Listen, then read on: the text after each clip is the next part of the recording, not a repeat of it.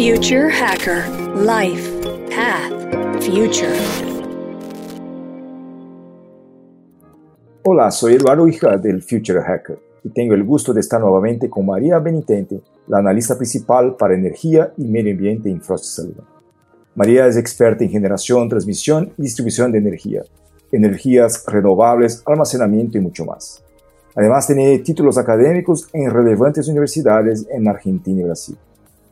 Hoy hablaremos sobre el hidrógeno verde con María. Descubriremos su importancia en la transición energética, ventajas, desventajas, usos, aplicaciones y claro, los desafíos para su implementación en gran escala.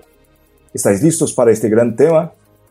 Hola María, qué placer tenerte nuevamente con nosotros. ¿Cómo estás? Hola Eduardo, ¿cómo estás vos? Bien, todo bien por acá. Muchas gracias por, por la invitación nuevamente a, hablar con vos en tu programa y justamente este tema tan importante que, que, hoy nos reúne, que es el hidrógeno verde y importante para el, el, mundo energético, pero también para la economía en general. Sí, hay muchas expectativas para este tema, por eso, claro, esto genera mucha atención, mucha curiosidad también, ¿no? Para la gente que no entiende exactamente. Y justamente por eso, empezamos entonces por el comienzo de todo. Explícanos, por favor, María, en grandes rasgos ahí, grandes rasgos, qué es el hidrógeno verde y la diferencia para otros tipos de hidrógenos. Bien, perfecto. Eh, sí, como, como vos podrás saber, existen un, un, un arco iris de colores de, del hidrógeno. Cuando hablamos de hidrógeno verde, estamos hablando de hidrógeno que es producido a través de la electrólisis. El electrólisis básicamente es un proceso electroquímico que consiste en descomponer la molécula de agua en, por un lado, una corriente de oxígeno y una, una corriente de, hidrógeno. Si nosotros utilizamos una, una energía o una electricidad, una corriente continua que provenga de fuentes de energías limpias, como por ejemplo la solar o eólica, entonces en ese caso estamos hablando de eh, hidrógeno verde. Eh, es importante también destacar que eh, el hidrógeno rosa también ahora es considerado como, como, una fuente de energía limpia junto con el, con el hidrógeno verde. Eh, la Unión Europea lo, reconoció y el hidrógeno rosa o hidrógeno magenta también como se llama es un hidrógeno que es producido con, eh, con el mismo proceso de electrólisis, pero la energía eh, proviene de la generación nu nuclear que es considerado una, una fuente de, energía limpia por la Unión Europea. Habrá algunos debates ahí con, con los defensores o, o no del, de la energía nuclear, pero también, como te digo, también puede ser considerado un, un vector de energía limpia el, el, hidrógeno color rosa. Y esto a diferencia del el hidrógeno, que, que, es el más consumido hoy, que es el hidrógeno gris, eh, y que se utiliza, eh, bueno, principalmente en refinerías y para la, la, fabricación de fertilizantes, y que es un hidrógeno que proviene de combustibles fósiles, principalmente de, del gas. Eh, entonces ahí tenemos un, un, abanico, tenemos otros, otros que también vamos a hablar, pero básicamente esas son las diferencias. Perfecto. Una, una duda que tengo eh, es que el hidrógeno, para generar el hidrógeno, ¿no? Eh, hay que utilizar energía de otras fuentes, sea eh, fósiles, sea renovables. Entonces es una transformación de energía para otro tipo de energía. y eso es, o sea, se considera el hidrógeno como combustible, como un vector, ¿qué exactamente en este caso? No sé si esto es importante o no para la discusión, pero algo simplemente para cuadrar mejor cómo, cómo, cómo se ve el hidrógeno.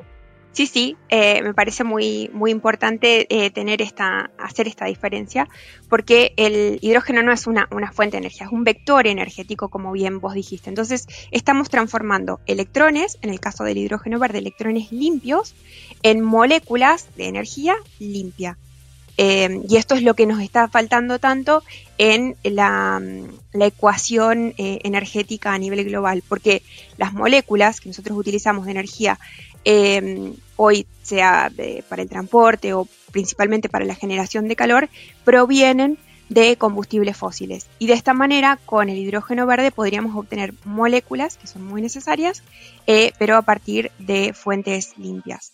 Eh, entonces, lo podríamos, lo podríamos definir así y de ahí, bueno, tiene tal importancia. Perfecto. Eh, y también, ¿no? Como eh, dijiste en el comienzo de nuestra charla, que genera mucha atención por el tema económico también, el potencial de hacer negocios con eso, ¿no? O sea, el tema de sostenibilidad muy importante, pero también la parte económica, ¿no?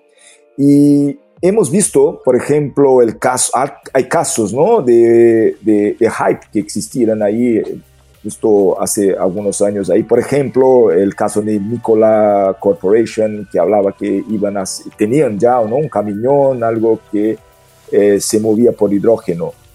Y al final se descubrió que no. Y esto seguramente juega en contra no todo el esfuerzo que se hace en serio para esta industria. Al final, el estagio que tenemos al día de hoy para la producción, utilización que incluye transporte y almacenamiento del hidrógeno, está listo para ser desplegado en gran escala? Mm, bueno, creo que hay muchas cuestiones de, tu introducción, eh, pero respondiendo ahí a tu última pregunta, eh, eh, la respuesta es no, no estamos preparados. En, la empresa en la cual trabajo, que es una consultoría y hacemos también estudios de mercado, nos gusta llamar al, hidrógeno como el, es el, combustible o la energía de la, de próxima década. ¿Por qué? Porque hoy estamos en, un, digamos, en un estadio muy, muy, muy temprano de lo que sería la economía del hidrógeno verde. Em, básicamente porque hoy no tenemos la capacidad para producir la cantidad de electrolizadores que se necesitarían si nosotros queremos, por un lado, sustituir al hidrógeno gris o inclusive incorporar el hidrógeno verde en, otros, en otras aplicaciones, como vos mencionaste muy bien, el transporte, por ejemplo, o la industria, ¿no? Reemplazando el uso de, combustibles fósiles. Eh, necesitaríamos hoy solamente para, para producir, para, em, para sustituir la demanda por, hidrógeno eh, gris, necesitaríamos por lo menos unos 600 gigawatts de electrolizadores. Em, y esto para producir aproximadamente unos entre 70 y 100 em, em, toneladas de hidrógeno, que es lo que hoy se está, se está consumiendo en cuanto a, hidrógeno gris en la industria del fertilizante y en las refinerías. Entonces necesitaríamos, como dije, 600 gigawatts. En, los pronósticos que tenemos o las, las expectativas que tenemos en Frost y Sullivan es que recién podamos eh, llegar a la mitad de capacidad instalada en cuanto a electrolizadores recién en 2030. O sea que en 2030 recién podríamos estar supliendo la mitad de lo que hoy se necesita de hidrógeno gris. Eh, entonces es una demanda eh, muy grande que existe eh, y hoy no están, no están ni la capacidad para producir hidrógeno y mucho menos la capacidad para producir los electrolizadores que se necesitan justamente para descarbonizar todos los sectores en los que hay tanto potencial, porque justamente el, lo bueno del hidrógeno es que es un, vector energético muy versátil, entonces como vos decís puede ser utilizado en, muchísimos sectores. Entonces esto trae, sí, mucho, mucho debate, bueno, dónde están las prioridades. Eh, yo te diría que la, el transporte es un, muy buen, eh, una muy buena potencial para, para aplicación eh, del hidrógeno verde, pero eh, yo al transporte lo colocaría tal vez en, una etapa un poco más posterior. Primero me centraría en utilizar hidrógeno verde, en, como te digo, para sustituir el, hidrógeno gris, y tal vez en, transporte, principalmente en lo que es transporte de cargas y em, a grandes distancias, tanto sea marítimo como aéreo y, bueno, también eh, en rutas, ¿no? Me parece también que el tema de transporte, distribución, almacenamiento es un desafío todavía, ¿no? Porque justamente se habla mucho, no, pero se habla o, escucho mucho hablar de, del tema de producir. Eh, ya, ya, volveremos al tema de producir porque 300 gigawatts también es bastante cosa, ¿no? Eh, y, y, después hablamos de la producción. Pero antes de hablar más de la producción, hay también desafíos en, la, otra parte de la cadena, o sea, justamente esta otra parte, almacenamiento y transporte. Estamos avanzando, eh, hablando del, de, en términos de tecnología, en términos de solución, al mismo nivel y velocidad que necesitamos para que el hidrógeno sea disponible. Yo creo que el primer punto es la producción de, hidrógeno verde. Eh, y es ahí donde tenemos que, centrar la atención. Ya te digo porque si bien estamos avanzando con el tema de, transporte y almacenamiento, eh, hoy la necesidad es de producir hidrógeno verde, porque justamente lo que se piensa es, bueno, vamos a producir hidrógeno para, eh, digamos, eh, utilizarlo en los centros de, consumo, eh, que hoy que hoy son principalmente, como te dije, refinerías y, fábricas de, fertilizantes. en cuanto a lo que es transporte y, distribución y almacenamiento, yo creo que esas son etapas que vienen una vez que ya logremos una economía propiamente dicha del, hidrógeno verde. Hoy lo veo eh, mucho más factible en el, corto plazo, y cuando, de nuevo, cuando hablo de corto plazo es en la, la próxima década, eh, lo que vemos es que va a haber una producción eh, con energías renovables que van a ir a, estos electrolizadores y estos electrolizadores van a estar muy cerca de los centros del consumo. Entonces van a estar junto a estos grandes demandas hoy de, hidrógeno gris eh, y vemos ese modelo evolucionando de esa manera. El tema de transportar hidrógeno en, gasoductos o mezclarlos con, gas, que también hemos escuchado, o utilizarlo, por ejemplo, para como una forma de almacenar energía y, de alguna manera eh, otorgar flexibilidad a las redes eléctricas y, al, al, sector energético en general, lo vemos un poco más hacia tal vez 2040 o 2050. Entonces, yo creo que eh, la, principal cuestión es cómo producimos el hidrógeno verde para esta demanda que ya existe y luego la prioridad vendría a ser, bueno, cómo, lo transportamos y almacenamos una vez que ya exista suficiente capacidad de producción, por lo menos para suplir la demanda eh, actual, ¿no? Perfecto. y volviendo entonces ahí al tema de la producción, cuando hablabas ¿no? de la necesidad de 600 eh, gigawatts, ¿no? Es, es, así, ¿no? Para, para reemplazar todo el hidrógeno o, o, la, o, cambiar la matriz energética ¿no? para el hidrógeno verde. Esto quiere decir cambiar el 100% de la matriz energética existente o la parte que existe para energía, para eh, hidrógeno gris. Bueno, hay algunas aclaraciones.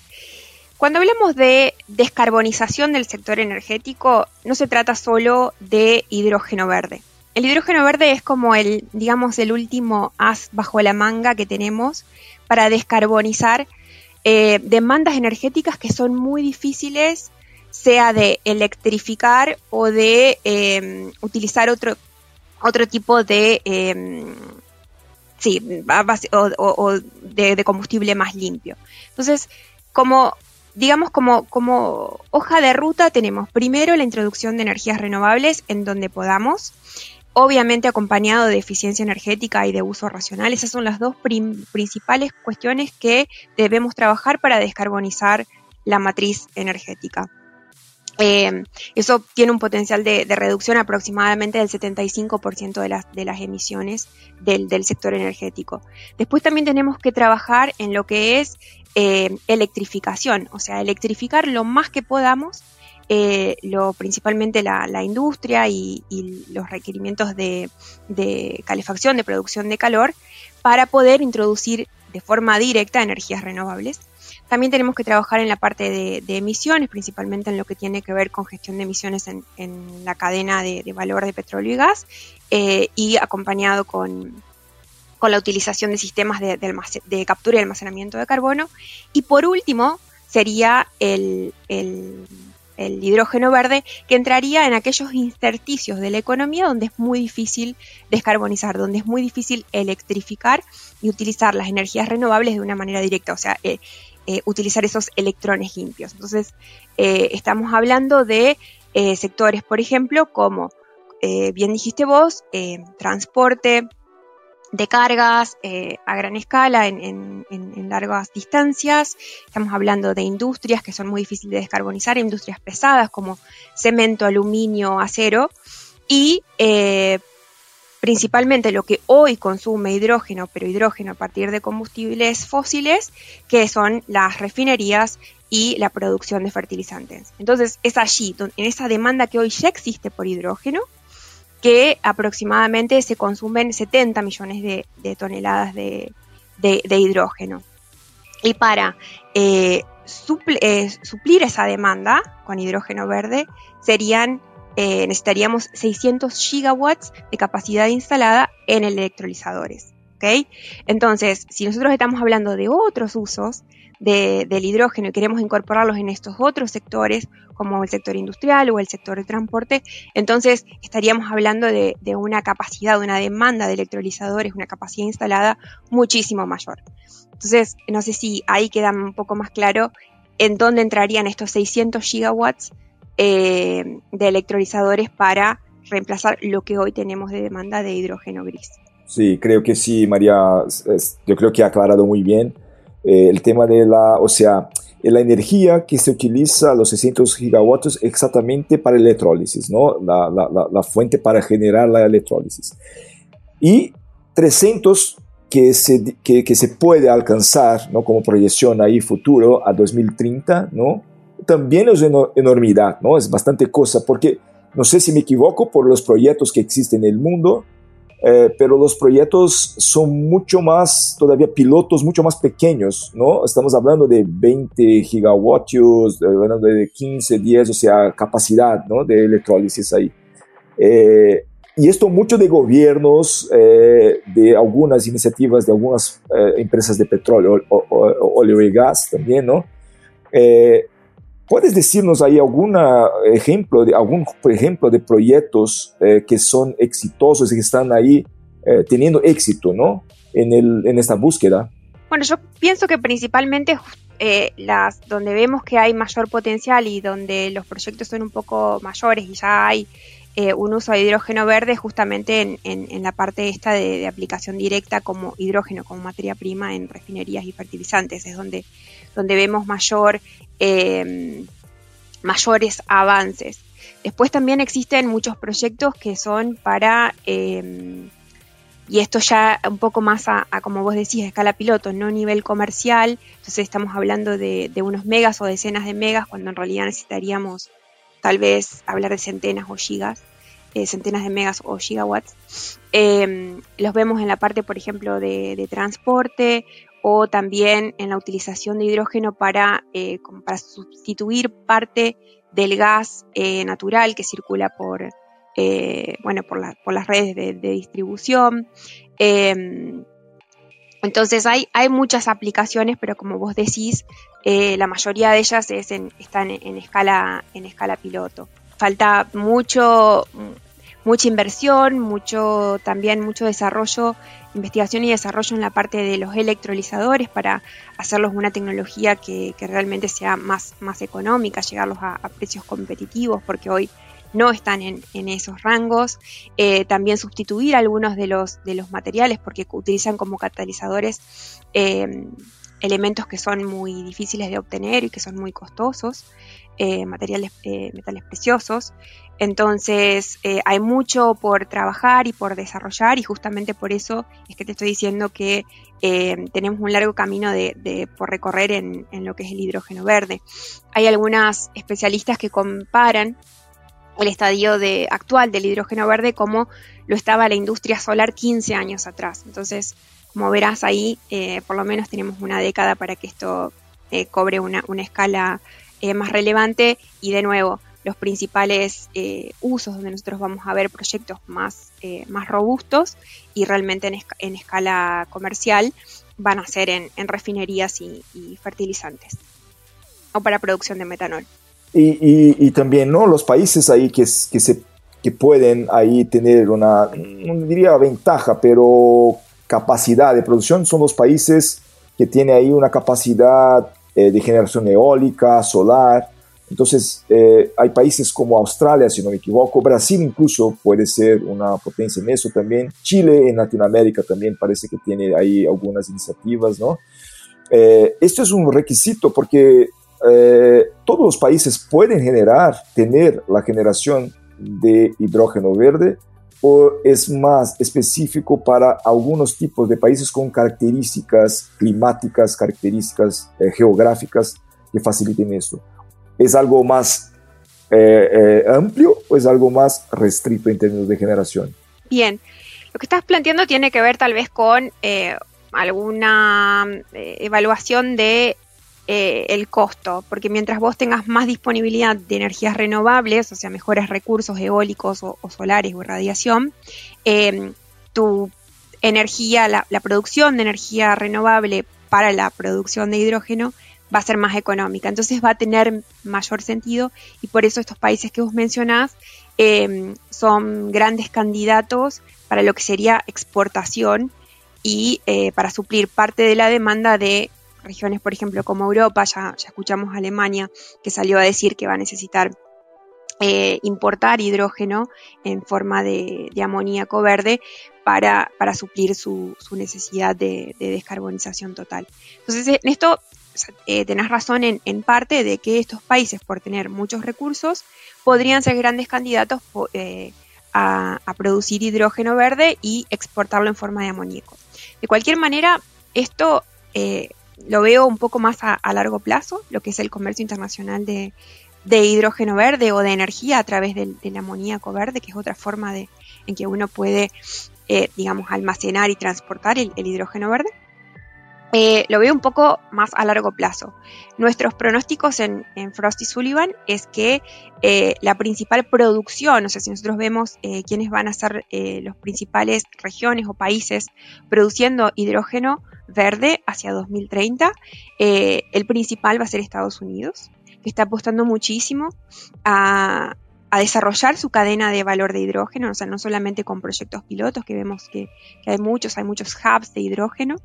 Em, entonces se está moviendo mucho, em, no sé si conoces, pero Estados Unidos el año pasado emitió su, su ley de reducción de inflación, el IRA, tan, tan famoso, que tiene grandes estímulos en términos de subsidios y de programas y de fomento para desarrollar la, industria del hidrógeno verde eh, internamente en su mercado doméstico, no quieren quedarse afuera de esto. Entonces vemos que Estados Unidos tiene un gran potencial eh, y va a ser el principal productor de hidrógeno verde hacia 2030. Lo sigue China, eh, y Europa. Entonces, estos van a ser los principales países donde vamos a ver producción y consumo de, hidrógeno. Y estos otros países que vos decís, bueno, Australia, Brasil, Chile se está posicionando muy fuertemente, tal vez puedan empezar a, producir eh, siempre y cuando los costos lo permitan. Hay, que ver cuánto, cuánto sale transportar ese, ese hidrógeno verde. Em, lo vemos un poco más a este comercio internacional desarrollado tal vez hacia en la década de 2040, te diría yo. O sea que falta un, largo trecho. Inclusive es mucho más, eh, tiene mucho más sentido que los países utilicen ese hidrógeno verde para descarbonizar sus propios consumos energéticos que hoy son con combustibles fósiles. Eh, Brasil tenemos, en América Latina, eh, básicamente nuestro problema no es la forma en que generamos energía, porque tenemos gas natural y tenemos hidroelectricidad y estamos incorporando algo de, energías renovables, solar y eólica. Entonces nuestro problema no es cómo generamos electricidad en cuanto a emisiones de gases de efecto invernadero. Nuestro problema es el transporte y es la industria.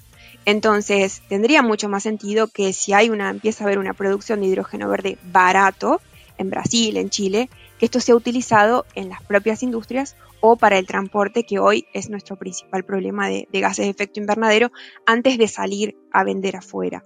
Em, entonces, hay, mucho, mucho debate, se están abriendo muchos caminos, tendremos que ver, solo la historia lo dirá, eh, cómo esto evoluciona. Perfecto. Y en, la industria, eh, hemos visto por la parte de la producción, ¿no? Por la parte de la utilización después del transporte, el almacenamiento, ¿cuáles son los proyectos que están avanzando ahí? Eh, hay, hay, autobuses, por ejemplo, en Europa, he visto algunos casos. ¿Esto es algo que la industria está poniendo fichas ahí o son cosas ahí todavía muy, muy eh, pequeñas para, para hablar de industrialización utilizando hidrógeno verde? Sí, mira, como, como te decía, el principal, eh, donde vemos la principal aplicación en un corto plazo, es como te digo, en, eh, sustituyendo el, hidrógeno gris en refinerías, en fertilizantes, en producción de metanol. Entonces esto es como utilización de, hidrógeno como materia prima.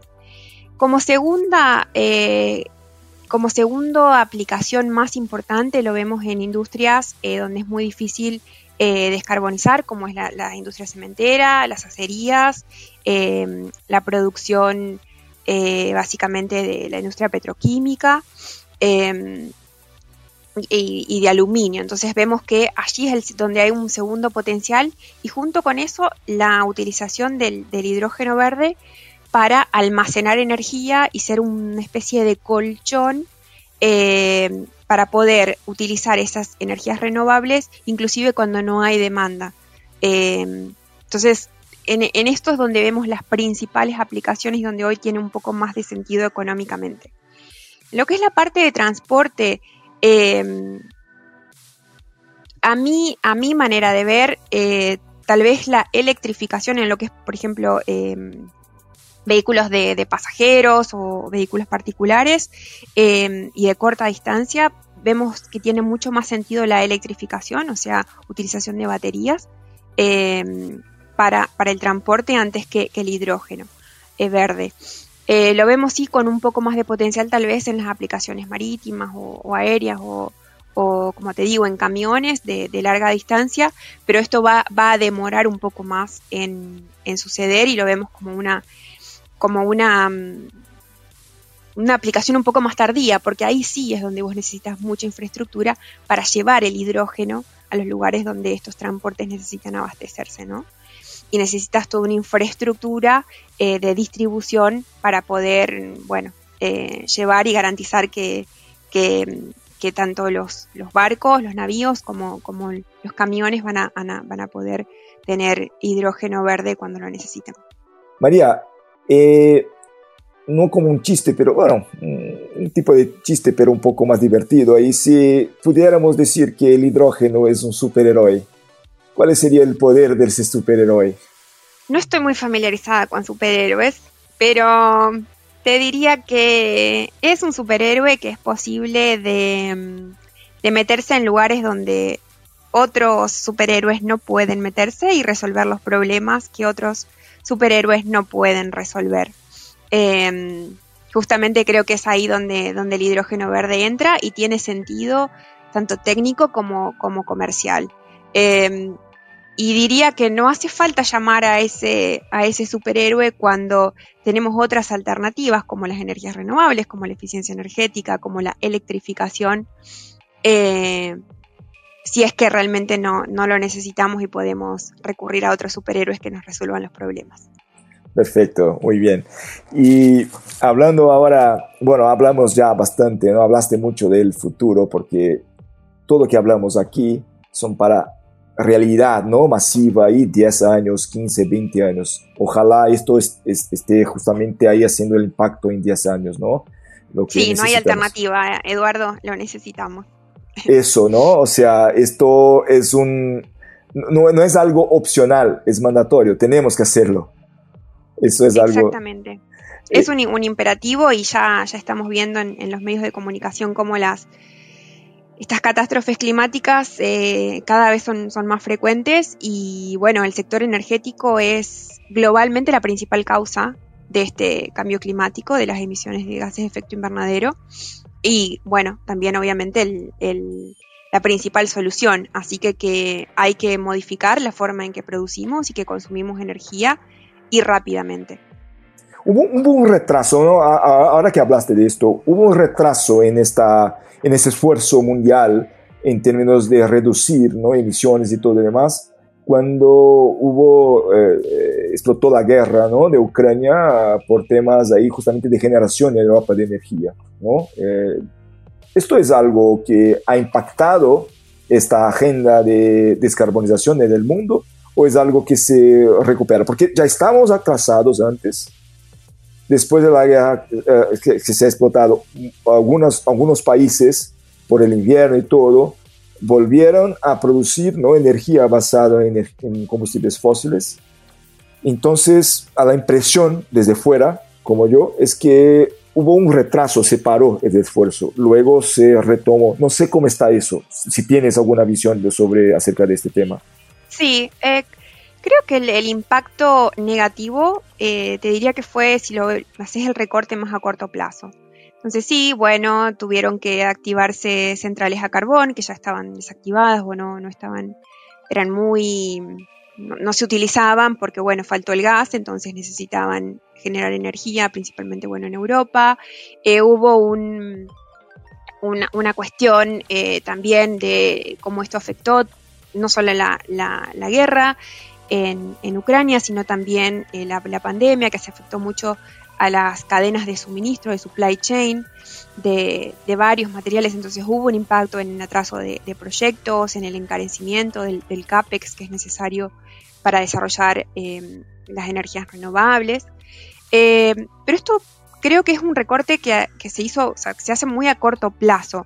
Creo que el impacto eh, a mediano o a largo plazo yo lo evalúo como muy positivo, porque en realidad eh, lo que se vio es la, la vulnerabilidad de Europa de depender del, gas ruso y con esto el gas natural ruso dejó de ser ya el combustible de transición y se aceleró muchísimo la adopción de energías renovables y también la adopción de eh, medidas de eficiencia energética. Eh, se, se, utilizado mucho, eh, se empezaron a utilizar mucho más las tecnologías digitales para hacer esta demanda más flexible, para implementar mecanismos de respuesta a demanda en, mercados eléctricos como por ejemplo el de, el de Reino Unido. Entonces, creo que al contrario, fue como un estímulo para acelerar aún más esta transición energética. Y a la vez vimos que em, con esto también de la pandemia, Estados Unidos eh, terminó de ver que bueno, no, no, puede ser, no podemos ser más dependientes de, China en cuanto a, a, China liderando la, y poniendo el ritmo de la, de la descarbonización y de la economía bajo carbono y, realmente con, con, el, con, esta serie de factores y esta, esta nueva ley que, Estados Unidos, este nuevo programa en realidad de transformar su economía en una economía verde y apostar por el mercado doméstico de, fabricación de, insumos eh, para las energías renovables, em, vimos que hubo una, una, aceleración. Y a la vez eh, China y, y Europa queriendo, bueno, eh, no quedarse atrás de Estados Unidos, entonces redoblando aún más sus apuestas. Yo creo que, el impacto de, la guerra y el impacto de, COVID fue positivo en el sentido que aceleró, pero bueno, necesitamos aún mucho más porque necesitamos salir ya también del, del plano únicamente de incentivos, de subsidios, de créditos, para empezar a introducir más herramientas de mercado que empujen esta, esta economía. Creo que para que, para acelerar y realmente posicionar el hidrógeno verde, posicionar la energía del hidrógeno verde, necesitamos internalizar los costos de lo que son las emisiones de carbono. Entonces, em, con esto quiero decir que para mí es menester que em, se cree un mercado de carbono global y empecemos a premiar realmente en económicamente a las empresas que hacen algo al respecto y que, por ejemplo, utilizan hidrógeno verde en lugar de un hidrógeno gris o combustibles fósiles. Eh, sin estos mecanismos, a mí me parece que solamente confiando en, la buena voluntad de los gobiernos no vamos a, avanzar tan rápido como, como lo necesitamos. Y estamos hablando de que nos quedan un poquito más de 20 años nada más para llegar a ser carbonos neutrales hacia 2050, que es lo que pide el IPCC. Así que bueno, esas son mis, mis consideraciones. No, no, iba a preguntar esto, pero como hablaste, yo creo que es importante el tema de mecanismos económicos. Esto también se está, se está avanzando porque vemos mucha cosa de ESG, las empresas, cosas importantes de posicionamiento, crédito carbono, mercados, eh, fondos de inversiones basados en crédito carbono. Pero de verdad, esto está avanzando y va apalanca, está apalancando los esfuerzos de las empresas, de los gobiernos para hacer, para hacer esto realidad, ¿no? El, hidrógeno verde eh, realidad o no. ¿Cuál es el destaque al día de hoy? Sí, yo creo que si nosotros eh, hacemos una comparación de lo que era el mundo corporativo y sus compromisos o sus los tipo de iniciativas que tenían para, descarbonizar o para hacer eh, para cumplir con sus objetivos más también eh, sociales. Eh, hemos hecho tenemos un gran progreso. Eh, realmente las empresas hoy, principalmente las líderes, las más grandes, están preocupadas porque hay una presión de sus, de sus principales grupos de interés, eh, principalmente accionistas, para que sean empresas verdes o, estén comprometidas con el, desarrollo sustentable. Entonces, eh, con eso se está empujando muchísimo la adopción, por ejemplo, de em, generación solar en el sitio de, las empresas, adopción de, em, de, medidas de eficiencia energética, de gestión energética, se está invirtiendo mucho, bueno, baterías, hemos visto en, la empresa, estamos, estamos viendo muchas empresas interesadas e invirtiendo en su descarbonización. Em, ya todas ellas con, metas de descarbonización, em, pero es algo voluntario y que se hace en la medida en que, eh, bueno, la, cuenta cierre, ¿no? O sea, en la medida en que haya también un, beneficio económico eh, sea en eficiencia energética, en reducción de consumo, etc. Em, entonces, creo que si al incorporar eh, otra, otra cuestión en ese, en ese balance, en ese análisis de costo-beneficio, que sea un, precio a las emisiones del, carbono, eh, esto se aceleraría muchísimo. Entonces, justamente para, eh, para que esta ecuación sea más favorable hacia lo que es la transición energética, debemos incorporar este tipo de, mecanismos.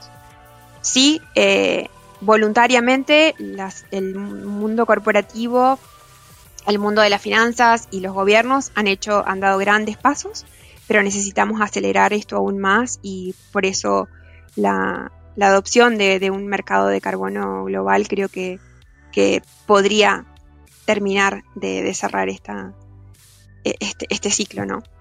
Perfecto, muy bien. María, confieso que ahora estoy un poco más optimista, ¿no? un pelín más optimista. Antes, eh, a, empezar esta charla, yo pensaba, mira, está, sabía, ¿no? Esto debe estar lejos, eh, los esfuerzos tampoco muy tímidos, pero la verdad es que la perspectiva, ¿no? La perspectiva es algo que se puede alcanzar. Claro, hay mucho que hacer, ¿no?